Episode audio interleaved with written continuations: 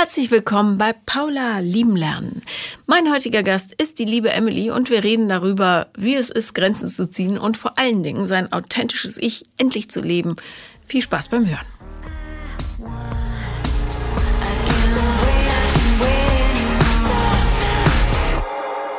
Herzlich willkommen, Emily. Hallo Paula. Ich freue mich sehr, dass du da bist. Ich freue mich auch sehr, hier zu sein. Ja, ich habe dir eben schon erzählt, ich hatte auch einen aufregenden Morgen, weil sich im Freundeskreis ein Beziehungsstatus geändert hat, der, ja. ähm, naja, so. Darum entschuldige ich mich, dass ich zehn Minuten, zwölf, 16, sagen wir ehrlich, zu spät gekommen bin. Kein Problem, da konnte ich erstmal hier ankommen. Ja, eben. Ja. Ähm, worüber wollen wir reden? Ja, über mich. Ja, sehr, sehr gut. Okay. Und ja, so ein bisschen um diesen Prozess des Erwachsenwerdens und was ich so erlebt habe, auch gerade in meiner Familie mhm. und welche Muster ich vielleicht ablegen sollte und auch möchte. Sehr gut. Wir lieben Muster, vor ja. allem wenn wir sie zur Seite räumen. Genau. Ähm, was ist so ein Muster, was du für dich schon so herausgearbeitet hast? Also welches Muster früher ganz groß war, war dieser Schein, also mehr Schein als Sein. Also mhm dass es immer ganz wichtig war, immer gut gelaunt zu sein, immer fröhlich. Und das hatte ich sozusagen eigentlich mein Leben lang, würde ich sagen, bis ich so 18 war.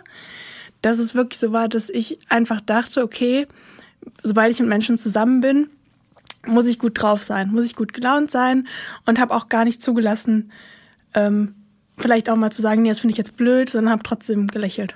Wie hast du das hingekriegt? Weil das ist ja ein wahnsinniger Energieaufwand. Ja, ich habe auch tatsächlich zu der Zeit viel gezittert. Also ich habe auch sogar körperlich diese Reaktion gehabt, dass ich gemerkt habe, nee, irgendwas stimmt da nicht. Ähm, ich glaube, dass es einfach so tief saß, auch von meiner Familie her, weil ähm, das nämlich so war, dass eigentlich meine Eltern sich 2010 schon getrennt hätten, also vor acht Jahren, aber sie halt zusammengeblieben sind. Und eigentlich hat man halt. 2010 ist nicht vor acht Jahren. Also ja. das acht, ist vor zwölf genau, Jahren. Ja, vor zwölf Jahren. Ja. Aber sie haben sich dann acht Jahre später erst getrennt, deswegen. Also, okay. Mhm. Also eigentlich war diese Beziehung acht Jahre lang schon kaputt. völlig kaputt. Aber es war trotzdem, sobald irgendeine Familienfeier war, waren alle gut drauf, alle waren hübsch angezogen und guck mal, die lieben Kinder. Ähm, das heißt, sie ja. haben alle das gleiche Problem wie du. Ja, schon. Ja. Mhm. ja. Okay. Gab es Orte, Momente, Bereiche, in denen du du selber warst, wo du gemerkt hast, jetzt bin ich wirklich bei mir? Das ist mir sehr schwer gefallen, weil sobald jemand gesagt hat, Emily, wie geht's dir denn, ähm, habe ich gesagt, gut, ja, alles gut. Und das, das war so ein Satz, wo auch später eine Freundin zu mir gesagt hat, mit der ich jetzt ein großes Vertrauen habe. Man hat irgendwie gemerkt, dass nicht alles gut war, aber du das so dir selbst immer geglaubt hast, dass es außen eigentlich gemerkt hat, da stimmt doch was nicht, aber irgendwie versucht die Person das immer zu verbergen. Und dann war es oft so, wenn eine Person mich dann wirklich damit konfrontiert hat und gesagt hat, was ist denn los, dass es dann so richtig aus mir rausgebrochen ist. Also ich dann total angefangen habe zu weinen, wo man eigentlich gedacht hat, so, hä, was ist jetzt mit der los? Also einfach dieses authentisch mit den eigenen Gefühlen zu sein, das war was, was so ganz wichtig für mich war, zu lernen. Mhm. Ja. Und wie hat sich das in äh, romantischen Beziehungen so verhalten? Weil das ist ja wahnsinnig ja, schwierig. Die Leute, die dich äh, kennenlernen, die wissen ja nichts. Also vor allem lernen sie dich gar nicht richtig kennen, weil du ja immer nur lächelst und sagst, alles ist gut. Ja, bei meiner Ex-Beziehung war das auch sogar so. Da habe ich ihn gefragt, ähm, was liebst du denn am meisten an mir? Und da meinte er zu mir, dass du immer so glücklich bist. Oh mein Gott, also, okay, ja. und auch das Umfeld hat mir immer wieder gespiegelt, du bist so authentisch und das ist so toll, wie du mit deinen Emotionen umgehst. Und ich dachte mir immer so, hallo, wieso sieht mich denn keiner? Also ich habe mich auch oft einfach ungesehen gefühlt, aber das ist natürlich klar, wenn ich mich nicht zeige, kann mich auch keiner sehen. Also, ja. Ja. Und selbst die, äh, die es versucht haben, sind wahrscheinlich von dir abgeblockt worden. Ja, ja, ich habe das nämlich auch immer total verteidigt. Weil, um wieder zu meinem Familiensystem zu kommen, war das nämlich so, dass meine Schwester das schon gesehen hat, dass meine Familie kaputt ist oder auch die Beziehung meiner Eltern total kaputt ist und immer zu mir gesagt hat, siehst du das denn nicht? Siehst du denn nicht, was das hier eigentlich ist und dass es gar nicht echt ist? Und dann habe ich immer gesagt, nein, ich will es auch nicht sehen, ich will das nicht. Also ich habe mir halt so die Welt zusammengebastelt und alles so an mich festgehalten. So, ach, wir waren doch jetzt in der Stadt shoppen und habe so da mein Glück rausgezogen. Aber ich habe einfach gemerkt, ähm, dass ich so hätte nicht weitermachen können, weil sich das auch geäußert hat bei mir in ja schon in der Krankheit. Also ich bin dann auch äh, bulimisch geworden, also habe angefangen, mich zu übergeben. Ähm, also ich bin auch in Therapie und habe dann auch mit meiner Therapeutin darüber gesprochen. Und dann meinte sie auch, dass es wahrscheinlich viel einfach damit zu tun hatte, Kontrolle über mich oder über mein Leben zu bekommen, obwohl mhm. das ja nicht so. Ist ja bei Essstörungen häufig ja, so, ja. Genau. Ist deine Schwester anders damit umgegangen dann? Ja. Ja, sie hat sich halt sehr ähm, zurückgezogen, hat viel mit Freunden gemacht und ist ein bisschen aus dem System ausgebrochen und hat auch Kontra gegeben. Also sagen können, ich finde es scheiße, was ihr hier macht. Und ich halt nicht. Also ich bin halt sehr in dieser Rolle geblieben von diesem Mädchen, das ihm gefällt und wo die sagen, ach, die ist so toll und die ist so äh, lieb und habe da so meine Bestätigung rausbekommen von meinen Eltern auch. Was hat deine Schwester, ich frage nur Interesse halber, ja. ja logischerweise, ähm, was hat deine Schwester heute für ein Verhältnis zu deinen Eltern? Auch äh, schon schwierig.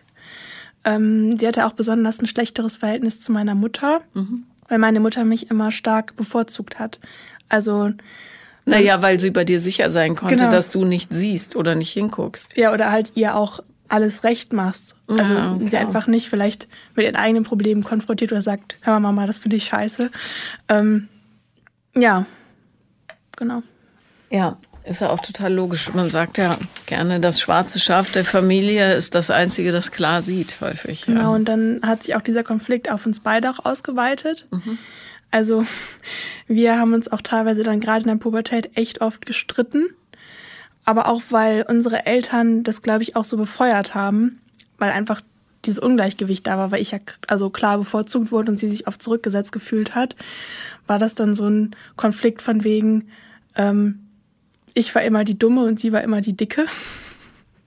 das war auch sehr Dick schwierig. und doof, schön. Ja. ja. Okay, aber ähm, die, gerade wenn Eltern so ein System über Jahrzehnte ja teilweise gebaut haben, brauchen die natürlich ja, Alliierte, die den Mist mittragen. Mhm. Und das hast du gut gemacht und sie eben nicht. Darum ist es logisch, dass sie bei denen ständig für Stress gesorgt hat, für Inneren. Weil mhm. sie wussten ja, sie kann sie jederzeit enttarnen. Das stimmt. Ja. Ja, und es ging auch mal viel darum, erzähl das bloß nicht. Also so, Klar. dass man einfach das sozusagen mitspielt. Und ich hatte auch ganz lang auch ähm, nach der Trennung meiner Eltern war das für mich so ungewohnt, wirklich mal authentisch zu sagen, wie es mir geht. Also ich musste das wirklich lernen. Also jetzt die letzten vier Jahre, jetzt habe ich richtig gerechnet. ähm, wie ja. alt bist du jetzt? 22 fast, mhm. ja. Wie alt ist deine Schwester? Die ist drei Jahre älter, also 25. 25 ja.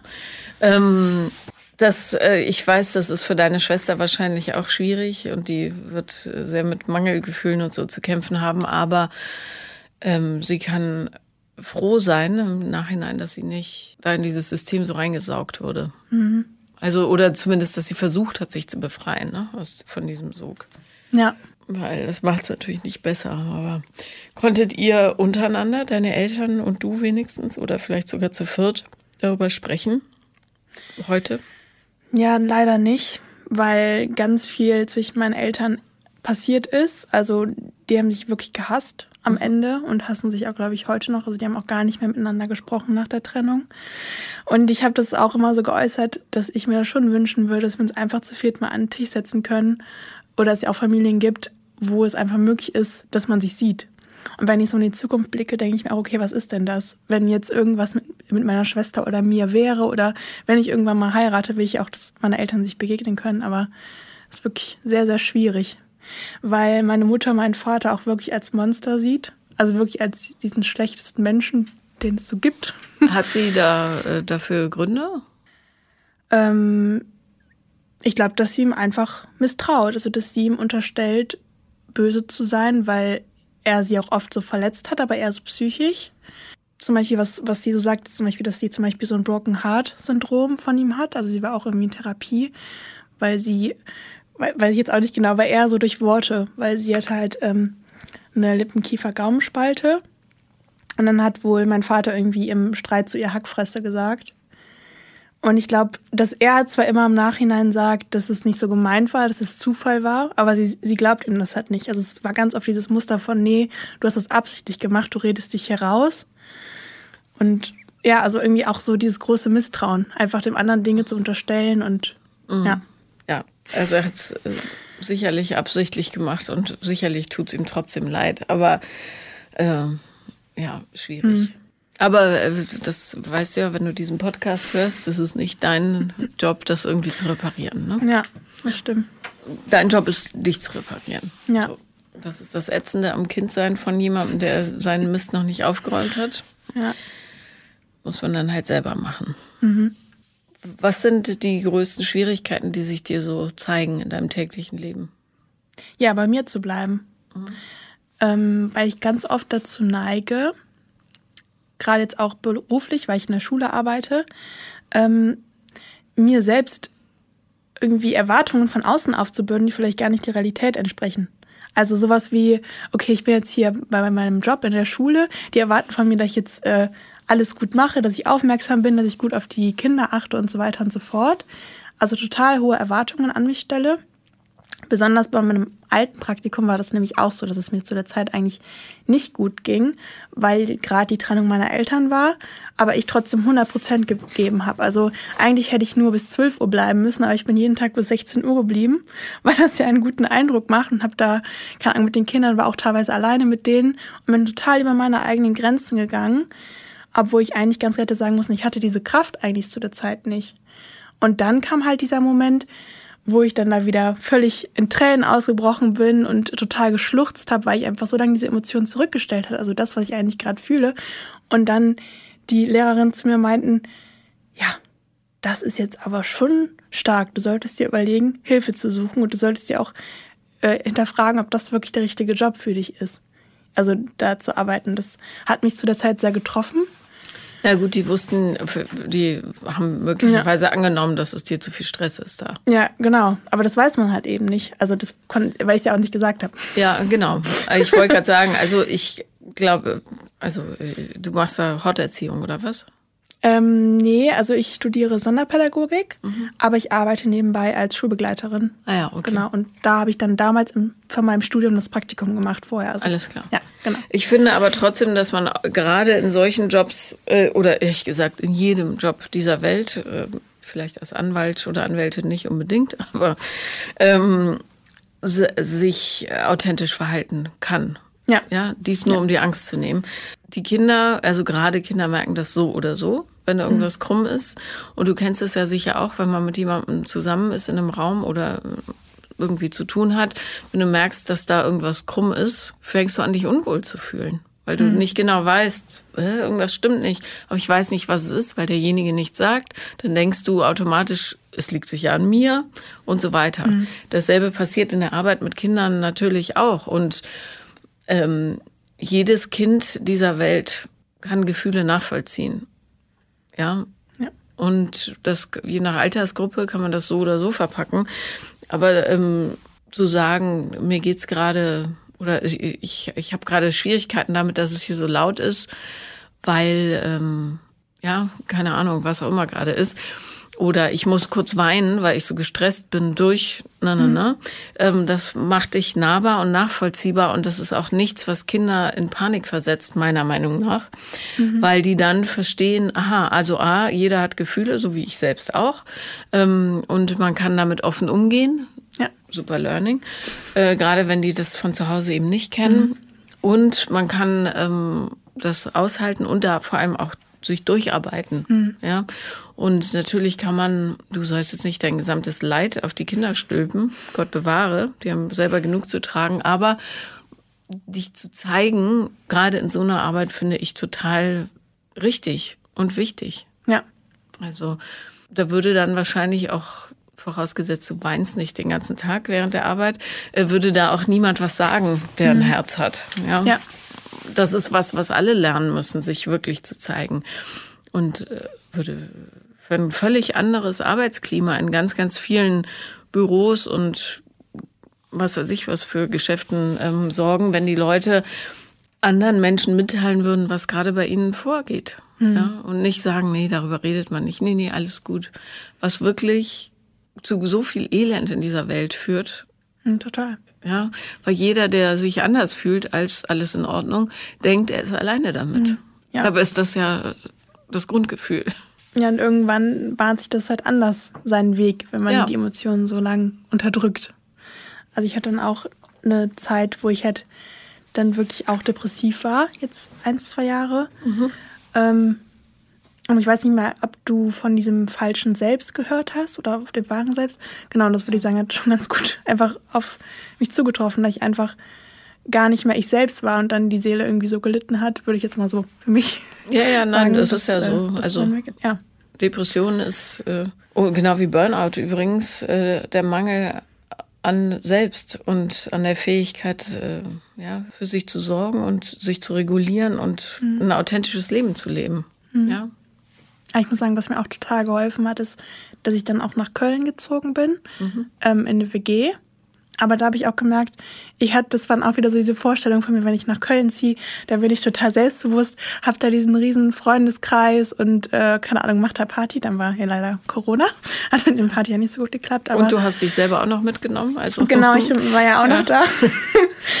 ähm, aber da habe ich auch gemerkt, dadurch, dass ich in der WG gewohnt habe, habe ich mich auch permanent gesehen gefühlt und hatte auch total dieses Bedürfnis, diese Emotionen auch zu verstecken. Also ich konnte auch nicht dann nach Hause kommen und sagen, nee, heute ist mir mal nicht nach äh, Smalltalk, ich muss jetzt erstmal in mein Zimmer mich ausruhen, sondern da hatte ich auch das so tief drin, die man muss dann auch sagen, ja, hallo, mein Tag war gut und so weiter. Das hat mich auch so gestresst, da ich dann jetzt ähm, wieder alleine wohne.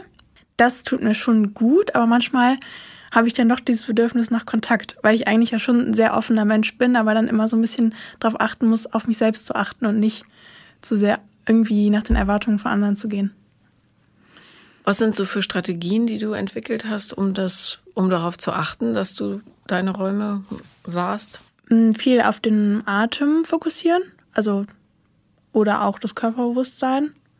Und was auch eine Strategie ist, was mir auch im Nachhinein hilft, wenn ich merke, okay, ich bin jetzt zu viel von mir abgewichen, sind zum Beispiel innere Kindübungen. Mhm. Ähm, ja. Welche machst du da zum Beispiel? Ähm, ich stelle mir das gern vor, dass ich sozusagen mit mir selbst als Fünfjährige am Tisch sitze. Vor allem, wenn ich jetzt so einen stressigen Tag hatte und dann irgendwie, ja, irgendwie mir selbst dann einen Apfel schneide und dann so gebe oder mich selbst sozusagen anlächle oder mir einfach das Gefühl gebe, so, es ist alles gut und du kannst so einfach hier sein und dir passiert hier nichts. Mhm. Ja. Also äh, das ist natürlich wichtig und gut, aber ähm, fast noch wichtiger im Umgang mit anderen Menschen oder ähnlich wichtig ist es, äh, einen Ausdruck dafür zu finden. Mhm. Das heißt, jedes Mal, wenn du dich auf einer Party überwältigt fühlst oder keine Lust hast zu reden, musst du einen Weg finden, zwangsläufig irgendwann in diesem Leben, äh, das auch zu sagen. Mhm. So. Traust du ja. dich das? schwierig. Also ich würde dann eher Ausreden erfinden. Ich würde dann eher zum Beispiel sagen, oh, ich gehe mir jetzt noch ein Stück äh, Wein holen, anstatt zu sagen, so mir ist gerade nicht so nach Reden. Also das fällt mir schon schwer.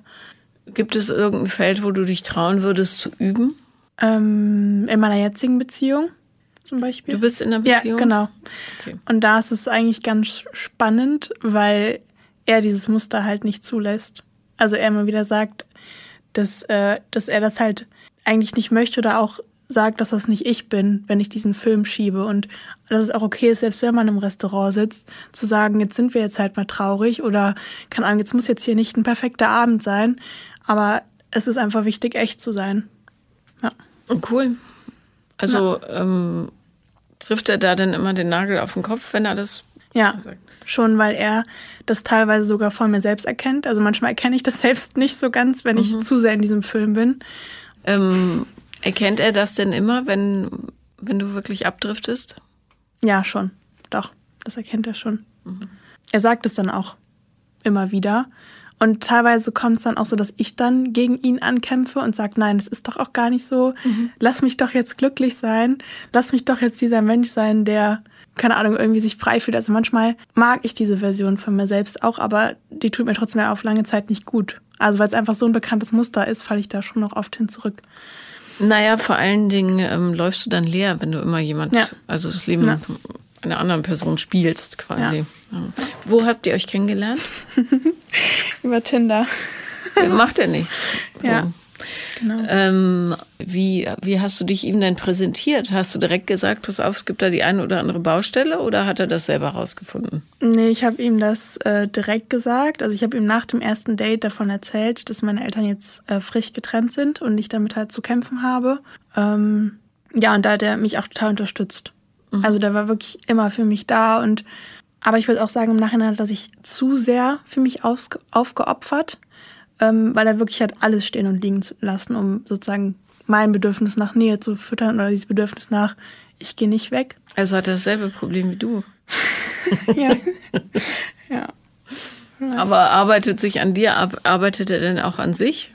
Ja, ja, doch, auf jeden Fall. Also wir sind jetzt ja auch schon über drei Jahre zusammen mhm. und wir haben auch viel darüber geredet und ich habe ihm auch gesagt, guck mal, ich bin nicht mehr diese kleine Emily, die äh, diese Hilfe braucht.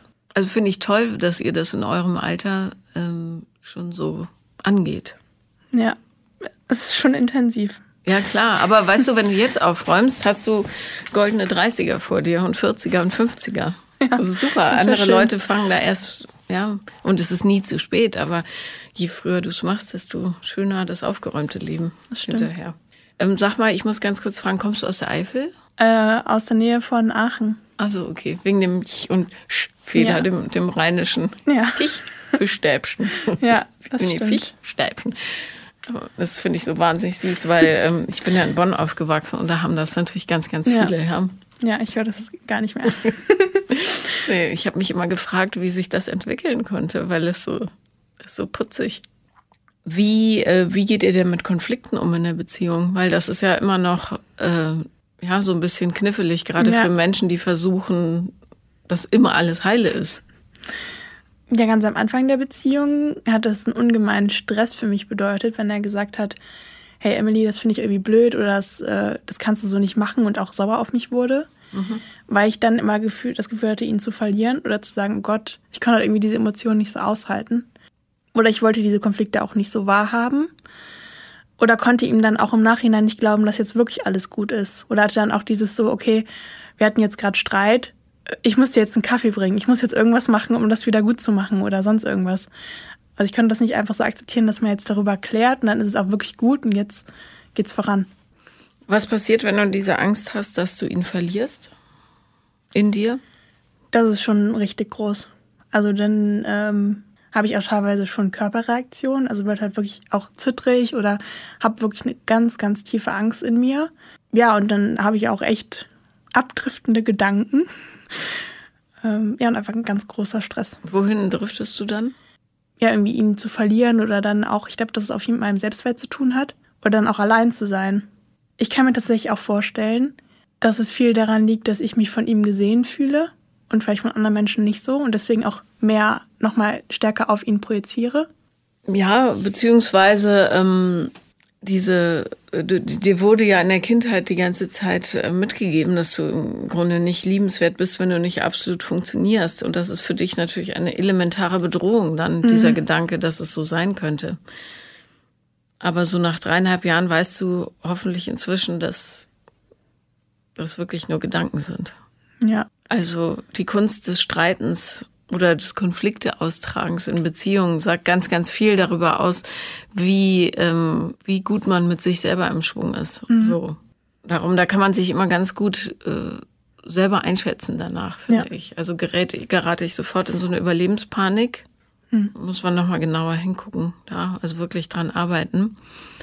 Ähm, oder werde ich sofort persönlich, du, du Hackfresse, ja, dann, das sind meistens Leute, die ähm, totale Angst vor der Enttarnung haben und mhm. dann sofort mit Atombomben werfen, ja. Aber diese, diese Überlebensangst, das ist natürlich das, was in Konflikten eigentlich nichts zu suchen hat, weil es, dafür ist es, ja. Pff. Ja.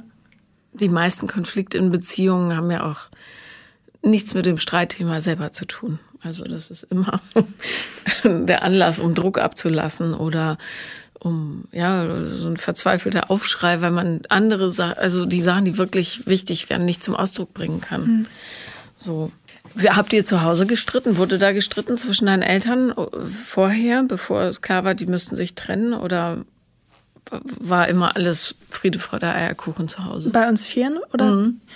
Ähm, nee, es war nicht immer Friede, Freude, Eierkuchen. Also es war schon auch viel Streit, vor allem auch viel Stress weil vor allem auch meine Mutter teilweise wegen so Kleinigkeiten richtig ausgerastet ist. Also zum Beispiel, ich habe ein Glas fallen lassen, dann hat die total rumgeschrien und ist auch richtig ausrastend geworden, was dann eigentlich nicht der Situation entspricht. Oder auch mein Vater war auch schnell sehr geladen und ist auch sehr wütend geworden.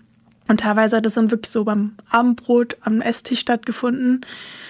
Ähm, ich kann mich nicht mehr so richtig an alle Konflikte erinnern, aber ich weiß, dass ich danach dann oft auch schon sehr verzweifelt war, weil ich mich so ungerecht behandelt gefühlt habe oder er auch sehr wütend wurde oder mir irgendwie so einen Klaps auf den Hinterkopf gegeben hat am Esstisch und ich dann irgendwie hochgerannt bin und total geschluchzt und geweint hat und er dann irgendwie dann doch hochgekommen ist und mich dann in den Arm genommen hat und gesagt hat, ja, es ist doch alles gut, Emily. Ähm, aber dann. Hat er sich entschuldigt dann für solche Aktionen? Nee. Also es war dann immer eher so, du hast mich ja so provoziert, wieso bist du denn so? Und ich bin jetzt der barmherzige Samariter und schließe dich trotzdem in die Arme. Wieder ein total unechtes Genau, oder das, Gefühl oder Darstellung ja. der Situation. Ne? Ja, und das ist auch heute noch so bei meinem Vater. Das, das war auch Weihnachten wieder eine sehr schlechte Situation, ähm, dass wir irgendwie auch gestritten haben. Ich weiß auch nicht mehr genau warum, aber dass er mir dann auch wieder einreden wollte, dass ich ja eine andere Wahrnehmung hätte oder dass ich die Realität ja nicht sehen würde. Und dann habe ich auch zu ihm gesagt, es gibt nicht die Realität. Und dann meinte er, ach ja, das meinst du? Also dieses Über mich stellen und dieses, mhm. ich sehe die Welt ja und du nicht. Das ist eigentlich bis heute noch geblieben. Ja, ätzend. Ich habe, also es ist, äh, es ist so schwierig, mit lernunwilligen Menschen umzugehen. Mhm weil es so Energie frisst und gar nichts bringt. Ne? Mhm. Ich habe, du bist noch zu jung, aber später geht es einfacher, wenn man dann wirklich äh, ja diesen Pflichtanteil wahrnehmen möchte, den man so als Familienmitglied hat, mhm. kann man das tun, aber darüber hinaus muss es gar nicht gehen und vor allem niemals zu erwarten, etwas zu bekommen, was man sich ersehnt von diesen mhm. Leuten, weil das wird nicht passieren, solange die nicht willens sind, an sich zu mhm. arbeiten. Ich habe ein, ähm, kann jetzt nicht so sehr ins Detail gehen, aber ein Beispiel im näheren Umfeld, wo wirklich ein, einer nach dem anderen umfällt, inzwischen. Hm. Die sind alle Mitte 40 weil äh, das, diese Konflikte im Elternhaus nie ausgetragen wurden und weil es da keinerlei Bewegung gibt und die trotzdem immer noch diese Sehnsucht haben, gehört und gesehen zu werden. Es wird aber nicht passieren. Und ich sage immer, Leute, wenn ihr ihn sehen wollt, dann macht das sportlich. Äh, aber denkt immer dran, er ist ein bisschen wie ja, geistig eingeschränkt, weil da gibt es einen ganz, ganz großen Teil, der äh, nicht präsent ist. Und ich finde, wenn man ähm, mit so einem Blickwinkel auch auf Eltern guckt, dann kann man das alles viel besser aushalten, wenn man denkt, okay, der ist einfach geistig völlig umnachtet, aber ich kann ja trotzdem ein Stück Kuchen mit ihm essen.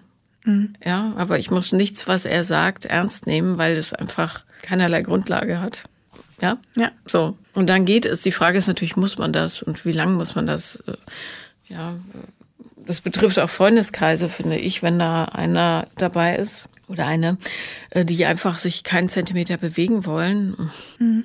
Ja, und das ist auch die Frage, die ich momentan so ein bisschen stelle. Inwiefern möchte ich das wirklich, die Feiertage, Ostern, Weihnachten mit meiner Familie zu verbringen, nur um das zu machen oder dieses Ideal zu verfolgen, was vielleicht aber auch wieder nicht dieser emotionalen Realität von mir entspricht. Inwiefern ist es vielleicht auch ein Muster, was ich für mich irgendwie lösen müsste.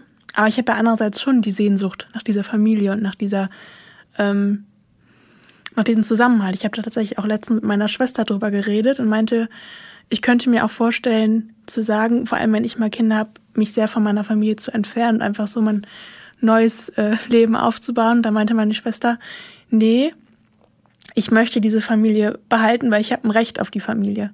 Aber dann denke ich mir, okay, aber ja nicht um jeden Preis. Also nur weil ich eine Familie haben will, muss ich das ja nicht auf Biegen und Brechen durchziehen. Ich finde, du hast recht. Nicht um jeden Preis. Mhm. Zumal das, was äh, ihr euch ersehnt, ja da gar nicht zu holen ist. Mhm. Und man kann, finde ich, ganz prima eigene Familien basteln. Dafür muss man nicht äh, schwanger werden und Kinder gebären, sondern das kann man mit einem tollen Freundeskreis machen. Mhm. Du, deine Schwester und du, dein deine Schwester, vielleicht hat die einen Partner oder Partnerin mhm. und dein Partner und du, ähm, ja, irgendeine Oma, die ihr aufgegabelt habt, was weiß ich, ja, irgendwelche Menschen, die euch wirklich meinen. Und ich finde, all diese Feiertage, weil das mit so viel Sentimentalität und Schmerz und Sehnsucht verbunden ist, ähm, die kann man ganz, ganz prima nutzen, um ein bisschen durch die Gegend zu reisen. Entschuldige, Frosch. Ähm, ja, wegzufahren, gerade dann, wenn es blöd wird und nicht zu sagen, ach seufz, ich wäre jetzt gerne zu Hause in, äh, ja, in Rheinland unterm Weihnachtsbaum, wenn du weißt, dass es in dir nur elende Gefühle produziert. Ja. Ja, es ist ja auch irgendwie für mich dann wieder so ein bisschen, ja, retraumatisieren ist jetzt ein bisschen groß gesagt, aber das ist. Nö, du, ich finde, das passt schon. Weil es ja immer wieder daran erinnert, an diesem, an dieses Familienmuster von früher, was, ja. Was heißt daran erinnert? Es ist ja genau das. Ja. Die leben das ja stumpf weiter bis ja. zum ja. St. Nimmerleinstag. Ähm, und dann zu sagen, ich sehe, was ihr macht, aber ich möchte bei mir sein im wahrsten Sinne des Wortes mhm. und mache da nicht mehr mit. Das ähm, mindert deinen Wert als Familienmitglied vielleicht in deren Augen, mhm. aber für dich ist das ein Riesengewinn, weil du lernst, zu dir zu stehen und das ist genau das, was du dir erwünscht. Ja, ich hatte auch irgendwie kurz bevor ich jetzt zu dir gefahren bin, total einen tollen Moment. Ich weiß nicht, irgendwie habe ich so die Tasche gepackt, um nach hier zu kommen und habe richtig gedacht, wow, so was ich schon erreicht habe. Ich habe trotz, dass es vielleicht familiär nicht so einfach von mir war, geschafft, irgendwie einen Bachelor zu machen und ich habe einen Freund und ich habe irgendwie auch mich selbst besser behandelt oder ich sehe mich selbst auch oder kann auch mal weinen und habe dann auch wirklich so, das hat sich ein bisschen angefühlt wie so eine Weintherapie, weil es irgendwie so ein glückliches Wein war, also wirklich so ein, irgendwie, ach wie schön. Stolz. Ja. Ja, und zwar zu Recht. Mhm. Und deine Schwester äh, sagt, sie hat ein Recht auf diese Familie. Ich glaube aber, sie müsste dieses Wort ersetzen durch, ich habe das Recht auf eine Familie. Hm. Weil ähm, sie kann sich krumm machen, was ihr ja immer gemacht habt. Ähm, das ist ein blödes Bild. Soll sie ja nicht, sollst du nicht. Aber sie wird niemals das bekommen, was sie sich ersehnt da. Hm. Und solange sie ja, und das gilt für alle, für dich, für mich und so weiter, solange man sich nicht frei davon macht, äh, zu erhoffen, etwas zu bekommen aus Orten von Menschen, die einem das nicht geben können oder mhm. wollen, mhm. wird man nicht frei sein. Ja. Ja, ich glaube, ich hatte auch irgendwie ganz oft den Gedanken, dass ich mich nach was Sichtbarem gesehnt hätte. Also irgend so ein Ereignis, wo man sagt, okay, das ist klar, dass du mit denen nichts mehr zu tun haben möchtest, damit ich das irgendwie für das Außen gerechtfertigen kann. Aber das ist ja eigentlich auch Quatsch. Weil ja. es geht ja einfach darum, wenn man das für sich nicht möchte, dann müsste es als Grund ja schon reichen. Ja, absolut. ne, vor allem musst du dich von niemandem rechtfertigen. Ja. Und du kannst eine wahnsinnig lange Liste aufzählen, warum das für dich jetzt nicht mehr hinhaut. Mhm. Ja, angefangen bei, ihr benehmt euch miteinander wie zwei wild gewordene Hunde. Ja, es geht mhm. nicht. Ja. Ich will, solange ihr euch nicht in den Griff kriegt, will ich damit nichts zu tun haben. Weil ich immer zwischen den Stühlen sitze und denke, okay, ich bin von zwei Menschen gezeugt worden, nicht aus Liebe, sondern aus reiner Abneigung. Mhm. Schön. Ja. Die sollen ihren Mist aufräumen und dann könnt ihr vielleicht Weihnachten feiern. Oder so, ja, bisschen gemäß.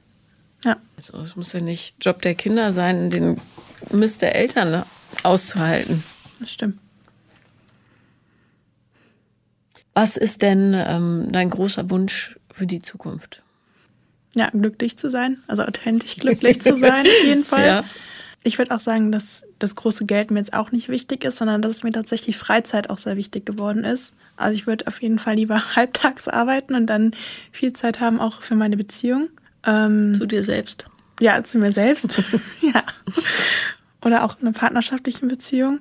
Ähm, auch zu meinen Freundinnen. Also da auch wirklich, ähm, da habe ich jetzt auch die letzten Jahre echt ein paar kennengelernt, die auch wirklich authentisch sind, mit denen ich auch super viel darüber reden kann und sich es manchmal auch ein bisschen anfühlt wie so eine kleine Therapiestunde, weil wir auch viel über unsere Eltern und so weiter reden. Ja, und ich habe auch jetzt ähm, mir ein Pferd gesucht, also eine Pflegebeteiligung. Mhm. Und das ist irgendwie auch schön. Also so eine Art Reittherapie, einfach mit Tieren was zu machen, Freunden. Das wünsche ich mir. Was man ja übrigens äh, auch beruflich super zusammenfügen kann. Ja, das ist auch toll. Ja, sehr schön. Ja, dieses äh, sich zu trauen, ehrlich zu sich selber zu sein, das ist wirklich eine riesen Baustelle. Ich dachte ja früher auch immer, ich bin so die mega Partymaus. Dabei mhm. überfordert mich das total, wenn da 10.000 Leute drumherum stehen. Mhm. Ich konnte das nur ertragen, indem ich mich total betrunken habe. Also nicht total, aber so, dass ich auf so einem Party-Level war. Und dann habe ich die wildesten Geschichten erzählt. wo ich teilweise auch so eine Out-of-Body-Erfahrung hatte, wo ich dachte, was rede ich denn da für ein Quatsch? Aber ja, teilweise mag ich es auch total gern, auf Partys irgendwie im Mittelpunkt zu stehen. Aber dann lasse ich das auch bei dem Abend. Dann ist das sozusagen so ein bisschen so ein Ausbruch. Aber für mich bin ich, glaube ich, trotzdem lieber gern alleine. Oder auch, also habe eher weniger Leute um mich, um dann auch wirklich authentisch reden zu können, weil ich in der großen Gruppe schon auch oft wieder in so Rollen verfalle von, ja. Sag es doch deinen Freundinnen, dass du das Thema hast und mhm. dass sie dich gerne darauf aufmerksam machen sollen, falls sie das Gefühl haben, du mhm. driftest von dir weg. Ja. Es geht ja nur darum, das zu üben, sich selber, ja, immer wieder zur Ordnung rufen und zu wissen, ah, wupp, stopp, da war wieder mein äh, komisches Neben-Ich im Gange, das bin gar nicht ich. Mhm. Und dann vor allem zu lernen, das auch zu sagen. So, Entschuldige, ich bin gerade total überfordert, ich kann keinen Smalltalk machen oder ähm, am liebsten würde ich sagen, ich äh, muss noch mehr Wein holen, aber das stimmt gar nicht. Ich will einfach nur gucken und schweigen. Mhm. Wird dir keiner krumm nehmen. Es ist ungewohnt für die Leute, wenn Menschen so eigene Grenzen ziehen, ja. aber es ist gut, weil das was ist, was wirklich jeder lernen muss. Darum, falls du dich traust, ja. fang langsam damit an. Kann ich das schon mal ein bisschen üben. Hast du sonst noch eine Frage? Vielleicht noch irgendwie ein Tipp oder eine Strategie, die vielleicht dir auch geholfen hat, dein wahres Selbst in Anführungszeichen zu finden? Viel Therapie. Nein, aber ähm, dieses sich Menschen finden, äh, suchen, die tatsächlich ähm, so zuhören und einen, also mich verstanden haben oder auch verstehen wollen, wo ich so ein Gefühl der Sicherheit entwickeln konnte. Das war sehr, sehr wichtig für mich. Und dann zu merken, dass niemand, der wirklich an mir interessiert ist, weggeht, weil ich mich zeige, sondern gerade dann gerne bei mir ist. Mhm. Ja, also eine Angstfreiheit. Mhm. Und zu verstehen, dass ich das, wonach ich mich sehne, dort nicht bekomme, wo ich denke, dass ich es bekommen sollte, sondern mir das anderswo holen muss. Mhm. Das war auch eine große Befreiung, weil ich immer dachte, eigentlich müsste ich mich ähm, in diesem Kontext, ja zum Beispiel familiär, so und so fühlen, aber das ist einfach nicht passiert, weil es nicht gegeben werden konnte. Mhm. Und das ist aber auch okay, ja. Ja. Ich habe äh, mir eigene Sachen aufgebaut und etwas Eigenes zu haben, das niemand anderes einreißen kann, das ist super mhm. wichtig. Ich glaube auch, dass ich da auf einem guten Weg bin, aber noch einiges vor mir habe und auch ähm, meine Freundinnen oder mein näheres Umfeld auch merkt, dass ich mich dahingehend verändert. Ich hatte auch letztens ein Gespräch mit einer sehr guten Freundin von mir, die auch meinte, ähm, dass es ihr damals schwer gefallen ist, mit mir umzugehen, weil sie halt gemerkt hat, dass ich auch teilweise diese Rolle gespielt habe, aber jetzt auch gleichzeitig überfordert ist, ähm, weil die Freundschaft auch ungewohnt für sie ist, weil ich mich jetzt mehr zeige mhm. und sie auch erstmal damit umgehen lernen muss. Aber dann hatte ich in dem Moment auch wieder so ein großes Angstgefühl, weil ich dachte, oh Gott, jetzt zeige ich mich, jetzt ist es auch wieder falsch und hatte dann auch so ein starkes Gefühl von Verlustangst und habe ihr das auch gesagt, oh Gott, ich hatte gerade irgendwie Angst, dass du mir so viel sagst, wie, dass du diese Freundschaft zu mir beenden möchtest. Und hat sie mir auch gesagt, das ist Quatsch, wir kennen uns schon so ewig. Ähm, ja. Aber was für ein tolles Feedback von ihr. Ja. Aber genau das, diese Art Gespräche macht es aus. Ja. Also daran kann man wachsen. Und das ist ja das Wichtigste. Ja. Ich glaube auch, dass du auf einem sehr guten Weg bist. ja. Danke. Absolut. Und äh, Weitsicht ist äh, ja immer ein Segen. Stimmt. Danke, dass du da warst. Ich habe mich auch sehr gefreut, hier zu sein. Das war Paula Lieben lernen. Und wenn ihr auch mal dabei sein wollt, dann schreibt mir auf Instagram The Real Paula Lambert bin ich da oder eine Mail an paulalambertmail at gmail.com. Und ihr wisst, wenn ich nicht antworte, schreibt nochmal und nochmal. Irgendwann finde ich euch. Herzlichen Dank.